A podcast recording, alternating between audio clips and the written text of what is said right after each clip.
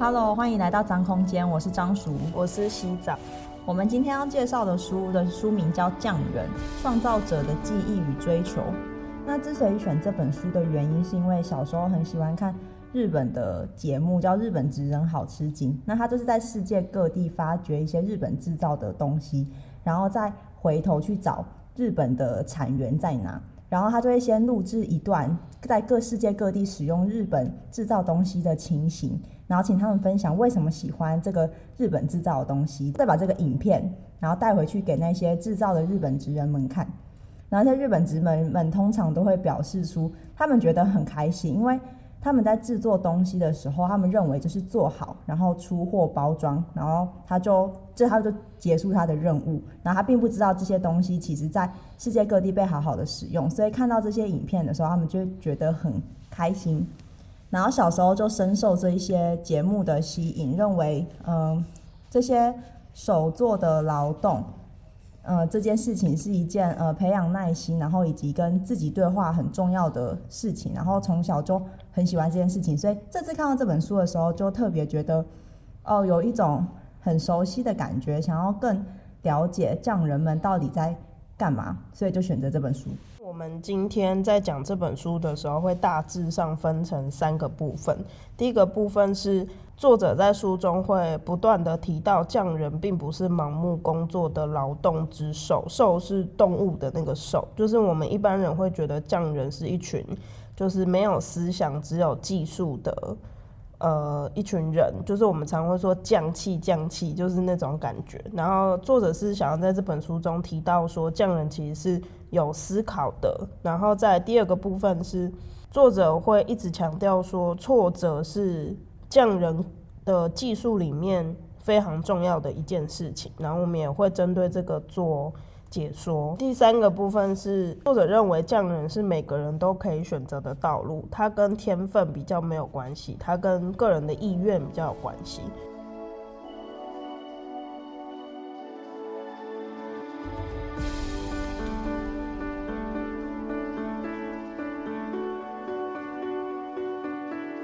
好，所以我们现在就进行第一个部分。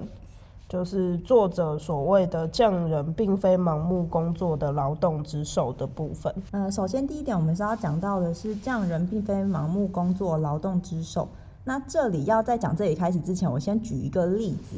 关于陶壶的制作，在好几千年以前，陶壶是由搓成长条状的粘土，然后绕着一个扁盘一圈一圈的往上叠，变成一个立体的形状。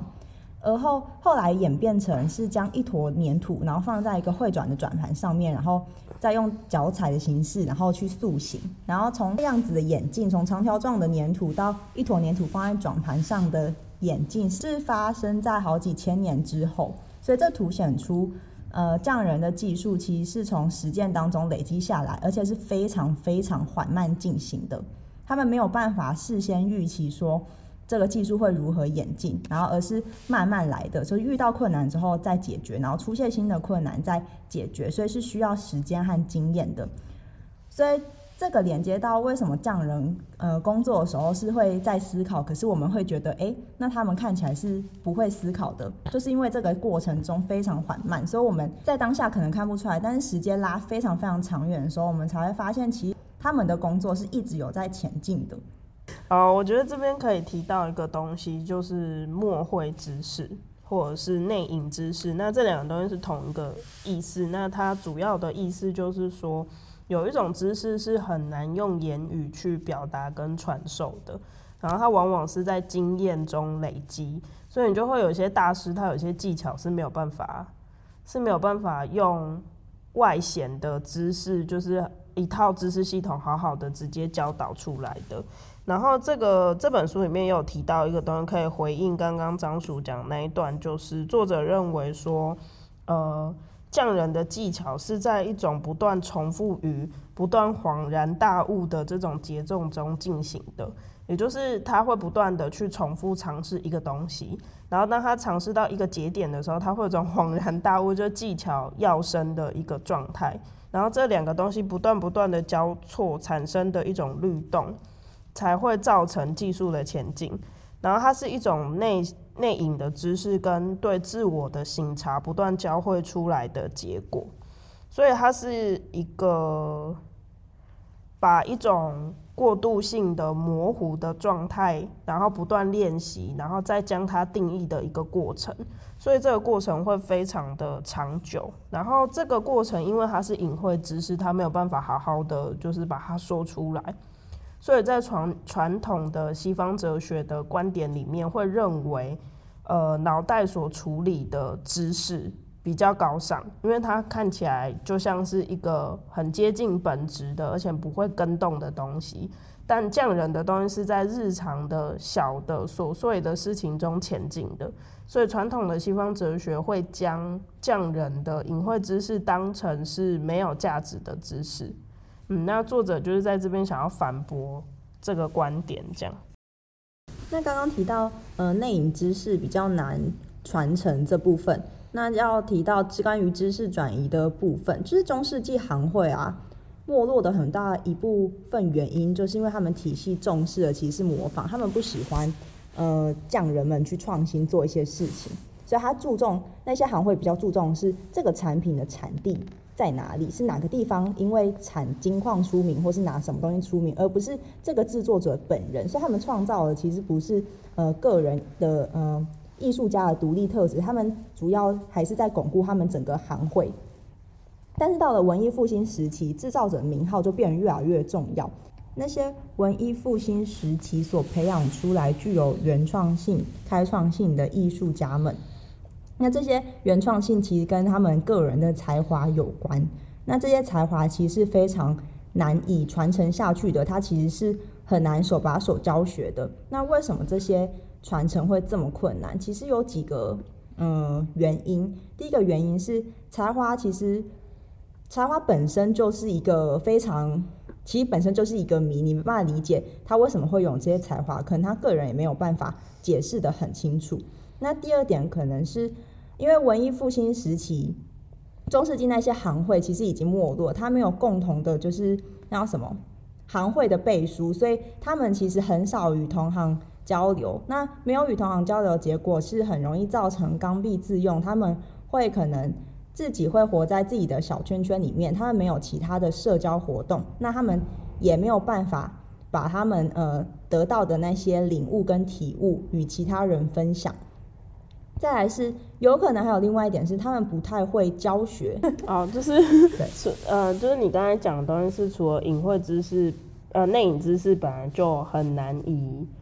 呃传承之外，可能还有大师本身的那个才华的神秘性跟。他可能本身不善交际或是什么的，所以导致知识难以再制，这样，对吗？是这个意思。对。然后我在这边想要补充一个，呃，是比较关于时间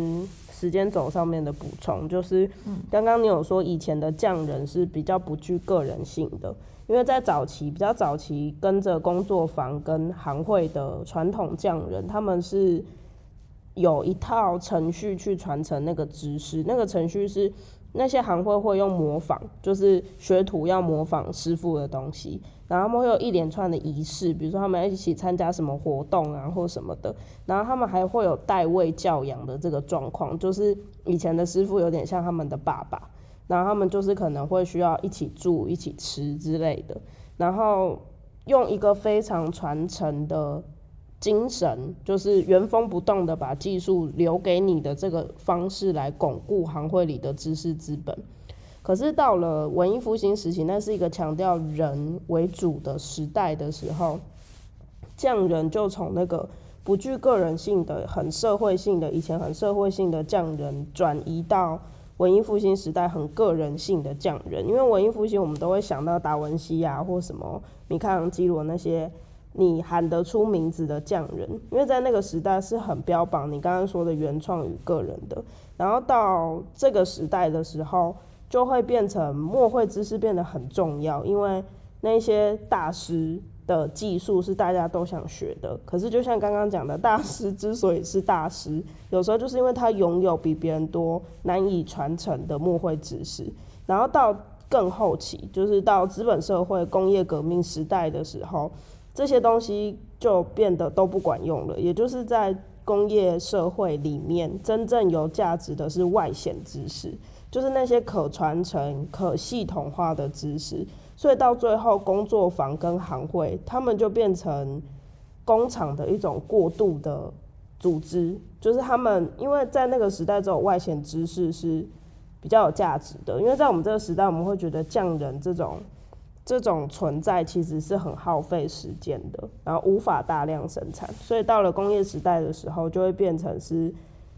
外显知识比较值钱，于是到最后，行会跟工作坊这种小型的以技术培养、缓慢技术培养为主的组织就开始没落了。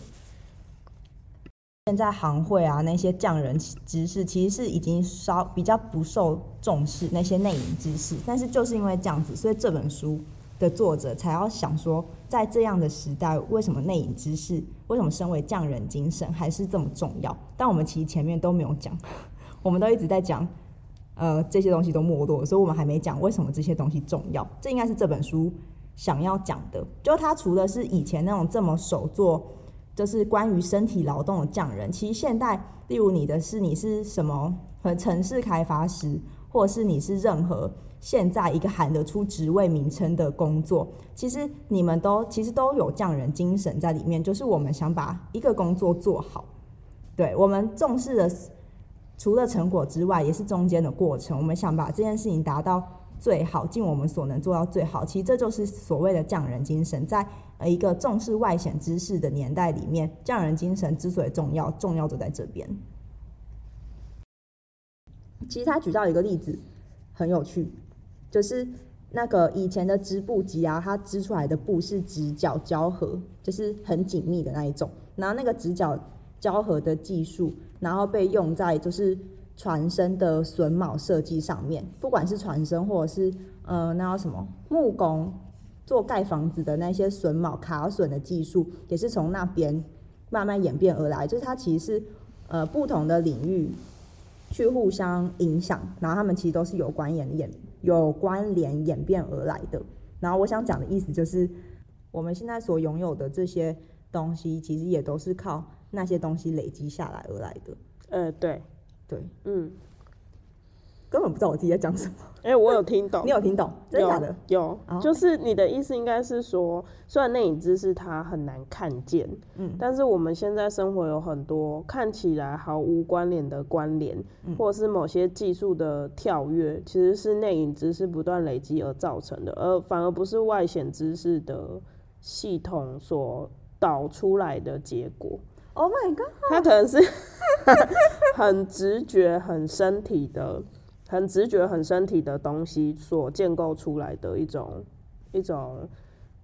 推进世界技术的前进的一种方式。嗯嗯，然后我觉得这里面作者有稍微很简短的带过一个东西，然后我对这东西蛮有兴趣，但我也怕我讲不太好。就是他刚刚有说，呃，不是刚刚，他在文章中有说。物体的符号价值跟物体的物质条件是一起发生的，也就是当我们在使用某个工具或是在练习某个技巧的时候，我们对这个物质或技巧有着一种难以言喻的直觉，或是某种符号的定义，就符号学上面的感受性。就比如说你说织布机的那个东西，为什么会突然间就跑到了街道上？就街道设计上面那个符号的相关联想，它其实是跟物质连在一起的，它是没有办法跳脱物质的。就比如说像书中有一段提到说，当我们在用火的时候，我们可能会想到温暖，于是我们就会想要跟大家一起吃东西，因为那个温暖的感受会让我们想要跟别人亲近，有点类似那个意思，就是。物质里面所隐含的某种符号性的东西，其实是必须跟物质一起的。关于匠人，还有另外一个很重要，就是匠人的身体。匠人的身体经训练，其实就是一种手与脑的训练。有人说手是通往心灵的窗口，所以在训练双手的同时，其实也是在训练脑袋。所以是有人说，就是那叫什么？呃，你的脑袋那什么？人类会进步，所以其一部分很大一部分就是因为我们会使用双手。我在这这本书里面，关于手跟脑有看到一段我觉得很有趣的部分，是他有提到一个叫手的预判，也就是我们手其实长大之后，我们已经做过很多次拿东西的动作的时候，当我们要伸手去拿东西的时候，我们的手会自己弯成好像可以抓取那个物品的姿势，可是我们不一定真的拿过那个东西。然后这种东西其实会让我想到一个专有名词，叫身体图示，就是当我们在我们的身体其实会自己自动整合我们的眼睛、大脑或身体的各个肌肉，然后让它自己长成一套系统，然后那个系统会让我们在走路跟抓取东西，或是做一些我们已经演练过上百遍的动作。当我们身体去做这种动作的时候，其实是不需要思考太多的，也就是我们身体已经建立起一个方程式，让我们可以预先，因为眼睛受到可能视觉的刺激，就预先摆出某种姿势去因应环境。然后这个东西跟手是通往心灵的窗口，我觉得是有呼应的，就是手不只是人类之所以为人类的原因。手也是，就是我们的肢体其实是有一种不断练习的，它其实也是一种隐晦知识，就是身体也是因为不断练习而制成一套身体图示，就自自己制成一套身体的行动的方程式，所以我们手的很多动作其实是跟大脑、眼睛与身体的各部位是有互相连接的。所以匠人他不只是在运用肢体而已，而是他每一个在运用肢体的动作里面都带有某种程度的身体图示。所以是匠人每次在运用他的手或是身体的各个部位的时候，他其实就是在整合自己的脑啊、嗅觉、触觉、眼睛之类的东西的感官。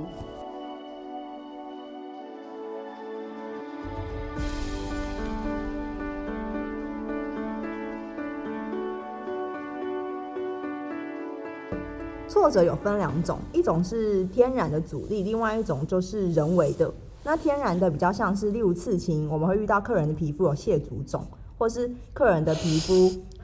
过敏，对，造成很难刺之类的，这其实是天然的，或是他家人反对，他叫他不要刺青，他突然跟你取消预约，这都是天然的阻力。那人为的阻力，像是刺青师本人可能要求完美，他线一定要刺到超级直。然后是他会出一些难题来为难自己，这是人为，这叫做人为的阻力。所以挫折，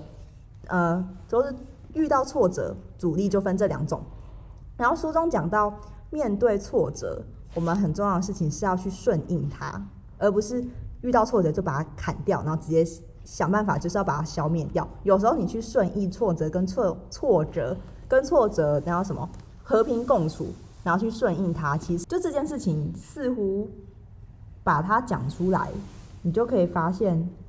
怎么讲？其实这件事情好像大家都知道，但是能把它讲出来，其实蛮厉害的。啊、哦，我大概懂你，就是我好像可以理解这个道理存在，可是我真的要说出口跟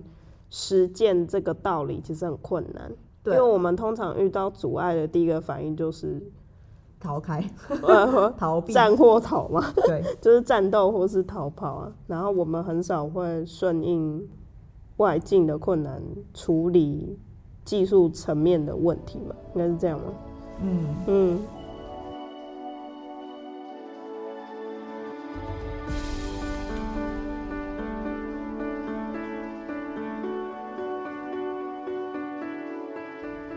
哎、欸，好，然后我们接下来要进入这一集的第三个部分，就是作者一直强调的东西，就是匠人这个职业，并非你一定要有什么。专业才能的天分才可以做，它其实是一种人人都可以做的选择。然后成为匠人的重点是那个动机，而不是你的天分。作者在里面其实从一开始他是先从游戏开始的，因为游戏是我们从小每个人都会进行的活动。然后作者在里面是有讲到说，游戏其实就是你成为工匠的一个初始。因为游戏里面有一些规则与工匠在工作时候的规则是类似的，比如说，呃，游戏会有一些固定的规则要遵守，并且一直重复，就每一局重新开始，你就在重复某个某个过程，然后你会需要遵守规则，或是稍微有点反抗规则，因为比如说你在定一些游戏规则的时候，有些小朋友就不想遵守，或者他就会投机取巧，或是还会去想一想有没有什么可能其他的可能性。游戏有一种连贯性跟复杂性的对比。所谓的连贯性，就是要让游戏可以进行下去的时候，有时候游戏必须够简单，可是太简单游戏又会很无聊，所以就会想要增加某种复杂性。然后那个处理连贯性与复杂性的张力，也跟工匠的例行工作很像。游戏里面的很多行为，其实都跟工匠的工作有关。而且我们在玩游戏的时候，其实有时候并不是为了什么。为了什么成果？有时候我们玩游戏只是真的就是因为很好玩，就是有一个动机在里面。所以其实，在呃人类书中有提到，在一些人类学的学说里面，会认为仪式就是我们很多宗教仪式或是社会中的仪式，其实就是游戏这个东西的延伸。那作者是认为匠人的例行活动其实就是游戏的延伸。作者在书中有提到，我们每次想到才能的时候，可能都会想到智力测验。可是其实智力测验它是有一些项目的推测，然后智力测验是标榜，呃，智力测验得出来的结果跟你这个人的文化背景是没有差异的，也就是它适用于全人类。作者是认为，嗯，其实大脑聪明与否这件事情无法用智力测验做出来，因为他认为大脑其实是一个各个平行区块互相合作才拥有功能的。所以，我们不行把每一个区块的分数分开来算，然后再把它加总，这是一件不太，就是不太符合逻辑的事情。然后，大脑竟然是平行区块互相合作的结果，也就是它不是什么，比如说，当然我们会有一些个别天分的差异，但如果只是一强调合作跟协调的话，那么后天刺激开发大脑是有可能的。我们也会。发现智力测验无法测出匠人最基本的精神，也就是匠人在刚刚的呃前面的内容讨论里面就会发现说，匠人其实很重要的是第一个是直觉的跳跃，也就是他们会从 A 联想到 B 这种，就是所谓默会知识无法言传的那个无法系统化的知识导致的某种领域的转移跟钻研问题的能力。这些能力其实是没有办法用智力测验测出来的。那为什么这个社会这么需要智力测？因为我们会发现，我们可能入职或者什么都会叫我们测一些什么心理测验啊，或者智力测验或职能、职能的倾向的测验之类。因为是这个现代社会就是一个喜欢外显知识，而且有一点表浅，而且快速的职场文化，所以智力测验这个东西。会跟这种表浅快速的职场文化一拍即合，就我很快就可以把你分类，然后那个需要时间跟需要一些问题才会发现的那种钻研问题的能力，其实会在这一连串的过程中不被彰显。其实就跟头脑聪不聪明跟你反应快不快其实没有太大的关系的，就是你可以反应很快，然后。马上就完成那些问卷，然后都可以马上了解那些问卷意思。那有些人就是没有办法马上了解，他反应就会比较慢。但是那反应慢不代表他不会思考，或者他比较笨。嗯，而且里面有提到，就是动机比才能更重要这件事情，我觉得会跟后半段有讲到，就是我们现代社会的工作是为了达成某种目的，然后工作的过程会变成一种手段。然后我们不断的把工作手段、目的这三个东西连在一起的时候，我们基本上某种程度就失去了匠人的精神吗，就是我们失去在工工作重视工作的那个过程，你的体验跟感受。嗯，还有你当初想要参与游戏的那种那种快乐，就是你在成为匠人的过程中，你不断参与各种困难，解决困。参与困难、解决困难的那种快乐就消失了。对，然后工作都变成一种，他强迫你劳动，就是一种劳动，然后就是为了赚钱，而不是因为你想要把这件工作做好，所以你做这个工作，工作过程就完全被忽略。像刚才讲的，所以就是我们必须要重视那个工作的过程与以及技能，然后再去探讨匠人的内隐知识。如果我们都重视过程的话，也许我们就可以把这些匠艺精神、他们的内大师们的内隐知识，设法把它传承下去。嗯、呃，然后我觉得某种程度或许。内隐知识传承，或者是保持匠人精神这种东西，我觉得某种程度是在对抗资本社会。嗯，就是其实我我其实很常听到别人在讨论，就是资本社会会让人感到无力，就是因为刚刚所谓的工作手段目的的这个连接。可是匠人当匠人打破这个连接的时候，他们。所生产的东西与他们的爱，或者是与他们与匠人本身是很有关联的。然后这个时候，资本社会所带来那种异化，就是我跟我生产都没有关系，然后我并不热爱我的工作，这件事情可能可以被破除。就是我觉得匠人某种程度在资本社会里面，或许是一道解放，这样，嗯，就是让我们觉得我们自己活得没有意义的 这件事情能有一个解放，嗯。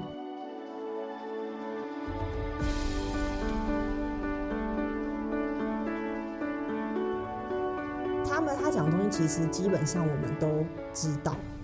就是你默默好像都知道，就是很听过很多俗谚，但是他真的把它用了一个算是有逻辑跟呃比较系统性的去整理这些东西，再加上大量的呃例子，嗯，对，其实我觉得蛮厉害的啦，能写书都很厉害。哦，我自己是蛮看这本书是蛮不习惯的。嗯，然后甚至那个不习惯有点到不喜欢，因为可能我们平常太习惯有知识体系的书籍，可是这本书它可能就是在讲那个匠人不断例行的日常里面的那些微小的体验，或是就是作者有点尝试想要系统化那些。墨绘知识，所以看的时候会有一种，就是他很大量的在举例子。我觉得这这也是，就是因为这本书在想要企图解释那个不断修正与不断实践的那些微小的日常，所以他才需要举这么多例子。因为如果不举这些例子，其实我们会某种程度很难，不太好理解那些身体性的东西。嗯，但整体而言，我还是不太习惯这本书，就是。因为我觉得它有点企图描述那个虚，有点虚无缥缈的感受的东西，嗯，就很像我企图用文字去描写某种情感，但那个情感其实不一定有办法打中，就那个文字不一定有办法打中每个人，所以对我来说，那个作者在描写那些墨绘知识的时候，我看的有点辛苦，嗯哼，嗯，大概是这样。一样，这本书呃的。共同笔记也会放在资讯栏，然后共同笔记的规则也会打在资讯栏，链接也会贴在资讯栏，然后欢迎大家在欢迎大家在边听 podcast 或是你看过这本书，狗不放过你。欢迎大家在边收听的同时，或是你看过这本书，也欢迎都上去一起编辑那个笔。我们会把我们会把大家一起编辑的那个笔记放在我们的方格子里面，提供大家嗯审阅 审阅吗？提供大家阅读，看看对，看看共笔是如何进行的。嗯，我我们也不知道会用什么方式，对，我们也不知道，因为目前还没有人上去编辑。我们就做没几集呗，才第二本书。对，好。好，那今天就先这样子，谢谢，拜拜，拜拜。